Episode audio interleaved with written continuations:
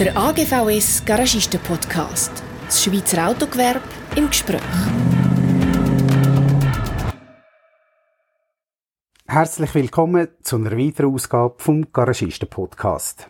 Mein Name ist Rainer Kronenberg, ich bin publizistischer Leiter bei der AGVS Medien.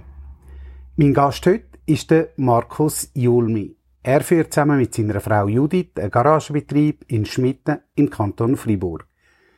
Er ist offizieller Fiat- und Abarthändler und Mitglied der Kommission für Service, Technik und Umwelt beim Autogewerbeverband Schweiz AGVS. Herr Julmi, herzlich willkommen. Es ist jetzt halb sieben Uhr morgen und Sie sind praktisch schon mitten in der Arbeit. Haben Sie viel zu tun im Moment? Guten Morgen, Kronenberg. Ähm, jawohl, wir sind sehr froh, dass wir viel zu tun haben im Moment.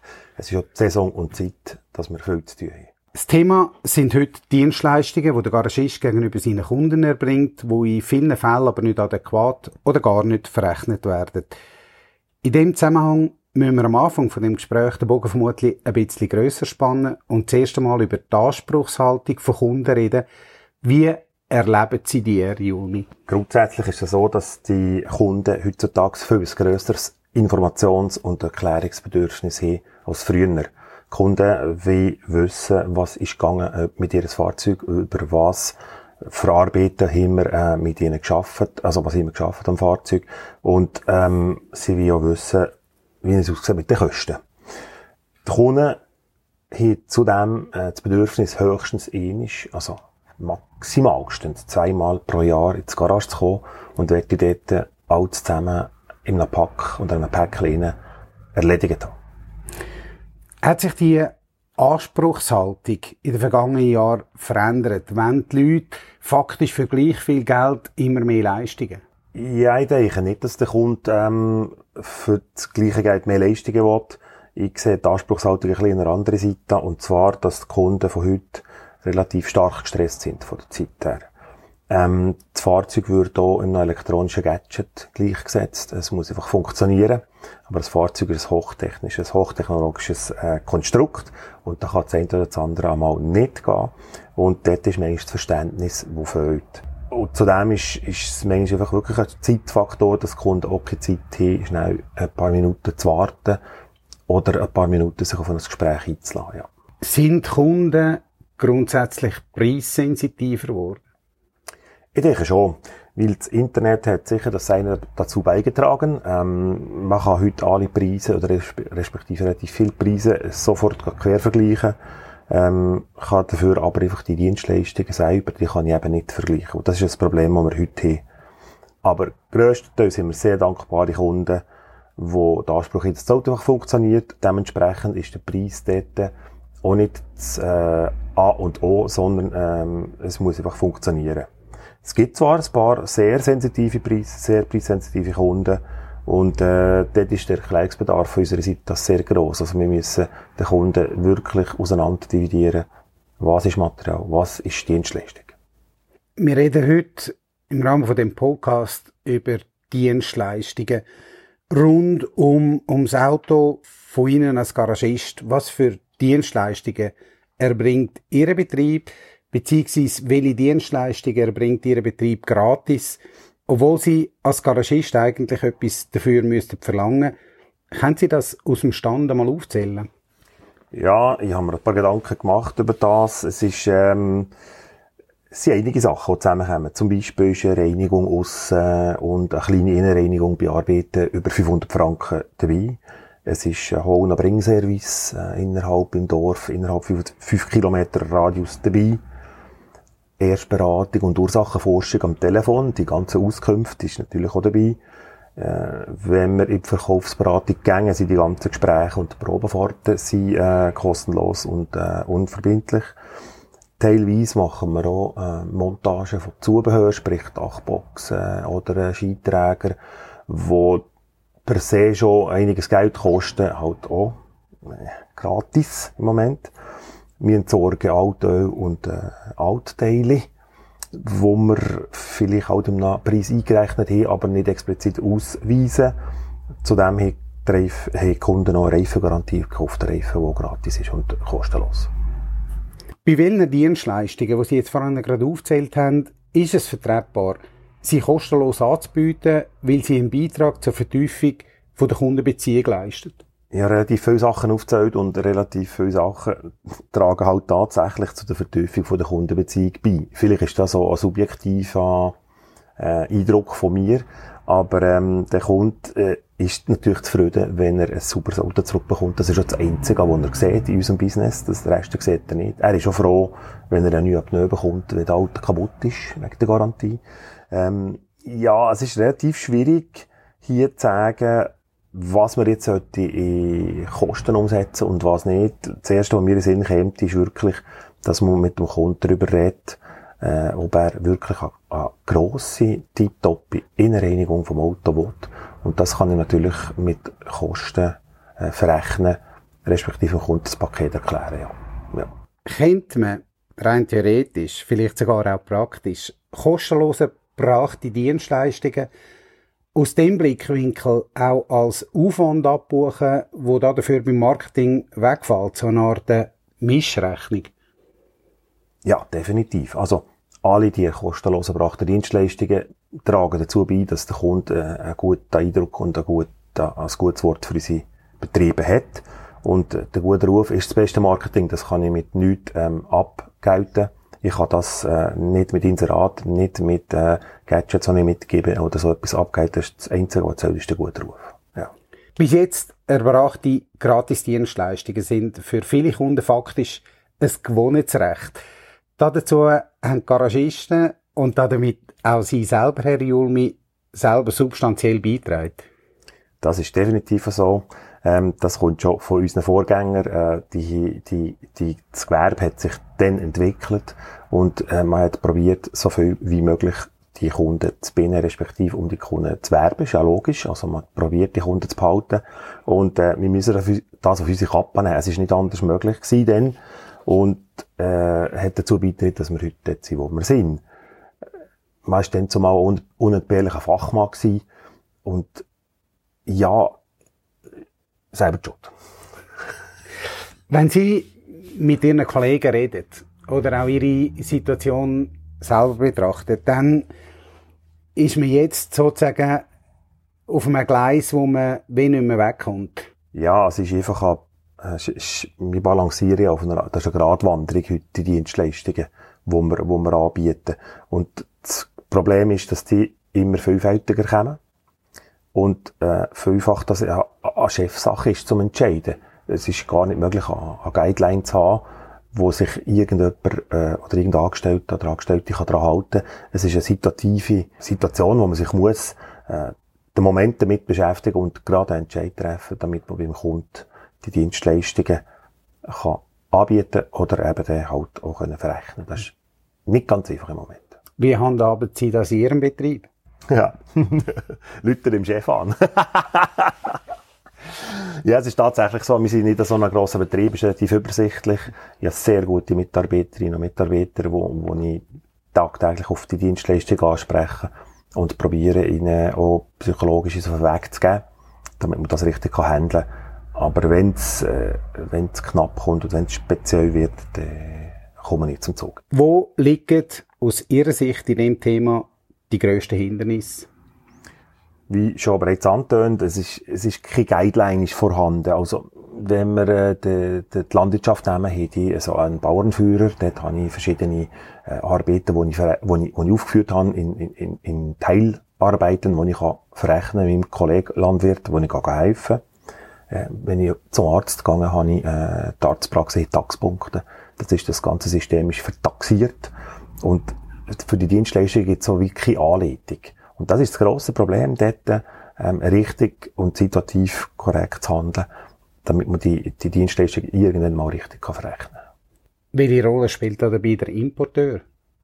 Der Importeur setzt relativ viel auf einen sogenannten NPS. Das ist ein Net Promoter Score, wo, wo wir gemessen werden an der Qualität der Dienstleistungen, die wir erbringen. Dementsprechend sind wir auch, wir machen das nicht wegen dem, wir machen das für den Kunden, was wir machen, die Dienstleistungen. Aber dementsprechend werden wir auch beim Importeur gemessen. Ähm, die Dienstleistungen werden zum Teil vom Importeur selber angepriesen. ohne dass wir ähm, irgendetwas dazu beitragen Es ist ein, meistens im Inserat ein kleines Sternchen, wo, wo es einfach steht, dass man das kann machen und bekommt beim Garagist, wenn man dann äh, das und das und das dazu nimmt. Und wir Garagisten dürfen einmal erklären, ähm, was überhaupt alles deckt ist und was nicht. Und mittler und vielfach kommt eben raus, dass gewisse Sachen gar nicht deckt sind. Und das führt dann schon zu Missverständnis und Misstönen, wo nachher im Net Promoter Score wieder sich widerschlägt oder niederschlägt. Und zum Teil sind es sehr, sehr günstige Angebote, die ein Importeur äh, aufschaltet, Dienstleistungen, die für uns als Garagisten und Unternehmer gar nicht handelbar sind. Und wo Sie schlussendlich einen Teil von der Rechnung zahlen? Jawohl. Und nicht sehr zum Kostendeckungsbeitrag beitritt. Der Anteil an Beratungsleistungen nimmt parallel zur Komplexität der Auto zu. Wo stimmen wir beim Thema Gratisdienstleistungen in fünf Jahren, Herr Julmi? Ich denke, wir kommen nicht um eine Überarbeitung von diesen Dienstleistungen äh, drumherum. Also wir müssen die super auflisten. Wir müssen eine, eine Liste erstellen, wo wir die Dienstleistungen beziffern, wo wir sagen, das und das gibt's, das und das kostet so viel Geld. Es braucht äh, individuell in jedem Betrieb einen strategischen Entscheid, was alles in Verrechnungslohn drin gehört. Im Moment haben wir tatsächlich auch Dienstleistungen, die man in Verrechnungslohn drin tut.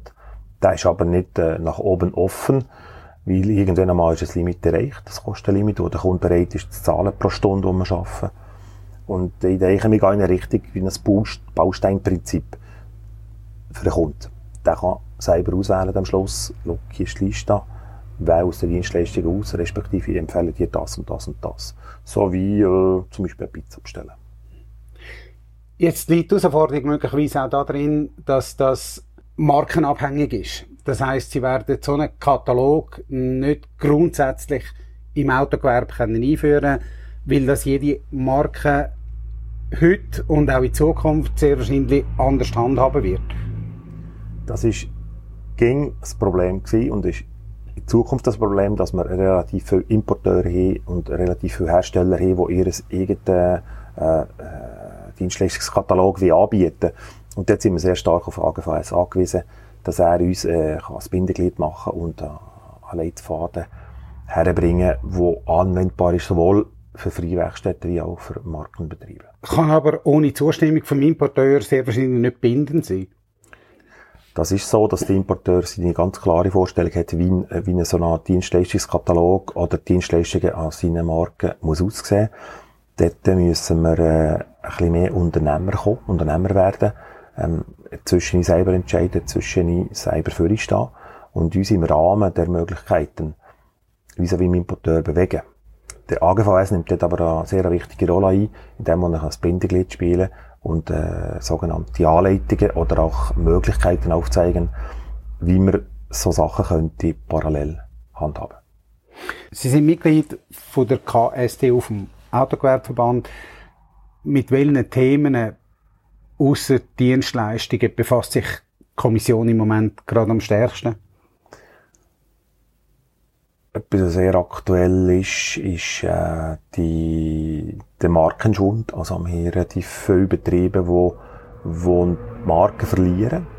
Und damit man die kann auffangen und denen ein Gefäß bieten äh, tun wir uns auch um die, um die Mehrmarktkonzepte und, und die Umsetzung von diesen Sachen tun wir uns kümmern dass es, äh, dass es dort äh, Informationen gibt, die zu unseren Garagisten kommen, Garagistenkollegen kommen. Ähm, wir beschäftigen uns relativ stark mit der Bildung. Unser, unser, unser Job ist, ist so vielfältig und so wandelbar in der letzten Zeit und in der letzten kurzen Zeit, dass man fast nicht nach mit dem Bildungsweg umschreiben für die Leute, die wir an der Front frisch auszubilden. Also wir müssen dort sehr, sehr äh, auf Trab sein.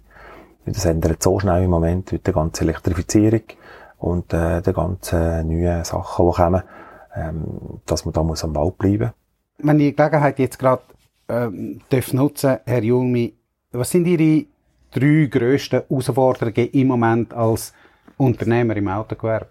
Das eine ist, dass man aus KMUs, klein, vor allem Kleinbetrieb, kann in der Markenwelt ähm, bestehen. dass man seinen Platz hat und seinen Platz kann behalten Das ist eine Herausforderung. Die zweite Herausforderung ist definitiv die, die Preis, äh, der Preisdruck, der kommt, vor allem auf Fahrzeuge, wo nicht äh, weg, sicher nicht wegzudiskutieren ist, wo Jahr für Jahr äh, stärker wird und äh, die kleineren natürlich nicht gerade bevorteilt sind äh, durch das, wo, wo, wo das Volumen halt einfach kleiner ist. Also es braucht, ich muss mehr leisten, um gleich dazustehen. Das ist, glaube ich, aber für alle zusammen so. Das ist nicht nur für die Kleinen so. Und die dritte Herausforderung ist vor allem, dass wir Personal haben, ausgebildetes Fachpersonal haben, das bei uns bleibt. Ich denke, heute ist es nicht mehr das Thema vom, von der, vom Lohn, der angeboten wird, sondern es ist einfach ein Thema von der Vielfalt auf dem Arbeitsplatz, wo, wo, wo ich mir äh, beruflich weiterbilden und weg vom Autogewerbe bewegen. Und das ist sehr schade, weil die, die Grundausbildung, die die Fachleute, die Berufsleute bekommen, ist so super gut, dass die sich auch in unserem Gewerbe könnte weiterbilden bis, bis ins hohe Alter. Aber das Problem ist, dass wir dort ähm, schwierig haben, gutes Personal nachzurekrutieren und die bestehenden lang bei uns zu behalten. Was macht Sie ganz konkret, um junge Berufsleute anzuziehen und ausgebildete Fachleute zu behalten? Bei den jungen Berufsleuten ist es so, dass ich aktiv äh, bei den Schulen ähm, am Werben bin für unseren Beruf. Das machen wir. Wir gehen an die Orientierungsschulenzentren einmal im Jahr. Es gibt äh, auch einmal im Jahr gibt es also Berufsmesse, wo wir dort sind, wo wir, wo wir die, probieren, die Leute, die Kinder, die Jugendlichen zu animieren. Ich tue äh, regelmäßig äh, Lehrlinge ausbilden. Sehr, sehr wichtig, weil es ist wieder Mund-zu-Mund-Propaganda. Also Lehrlinge, die, die reden untereinander, die sagen, das ist noch ein cooler Job, mach schon, mach da, mach das so gang mal gucken, ist noch cool. Und man sieht das schon, also hat man mal Schnupperlehrlinge oder Lehrlinge, kommen die Jungen auch eher zu ihm. Also von dem her ist das nicht so schlecht. Und äh, was nein ist, sehr, sehr wichtig ist nach Lehrabschluss, obwohl sie gerade aus der Lehre sind und vielleicht genug von Lehren, in Anbieter sich weiterbilden, in was für welcher Form, mit Kurs oder mit äh, höheren Weiterbildungen, damit sie auch Perspektive in Zukunft Macht sie das einigermaßen erfolgreich? Läuft, funktioniert das im Moment? Bis äh, letztes Jahr hat das sehr gut funktioniert. Dann ist unsere komische Krise in den Weg gekommen.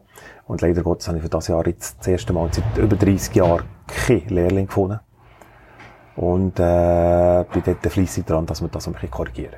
Es ist jetzt kurz vor der 7. Herr Julmi, wie geht es bei Ihnen heute weiter? Was steht als nächstes an? ja, um halb acht tun wir Tor und Türen auf und die Leute kommen, dann dürfen wir die begrüßen und äh, uns freuen an unseren Kunden. Ähm, wir haben ein volles Werkstattprogramm heute und es sind ein paar Pendenzen, die anstehen. Es ist Monatsende. Man muss den Monat abschließen, man muss äh, die Verkäufe abschließen, man muss die Listen abschließen. Etwa so. Um Abend um halb sechs, so Gott will, dürfen wir die Tore zutun. Herr Jumi, Danke vielmals für die Zeit, die Sie sich für uns kennen. Und Ihnen allen, die zugelassen haben, wünschen wir eine erfolgreiche Zeit und danken für Ihre Aufmerksamkeit. Ganz zum Schluss noch der Hinweis, News aus dem und über das Autogewerbe lesen Sie täglich frisch auf agvs-ypsa.ch. Und mit dem AGVS Newsletter verpassen Sie nichts. Haben Sie es gut. Das ist der AGVS Garagisten Podcast Weitere spannende Geschichten finden Sie auf unserer Webseite agvs-upsa.ch und im Branchenmagazin Auto Insight. Abonnieren Sie doch unseren wöchentlichen Newsletter, damit Sie immer auf dem Laufenden sind.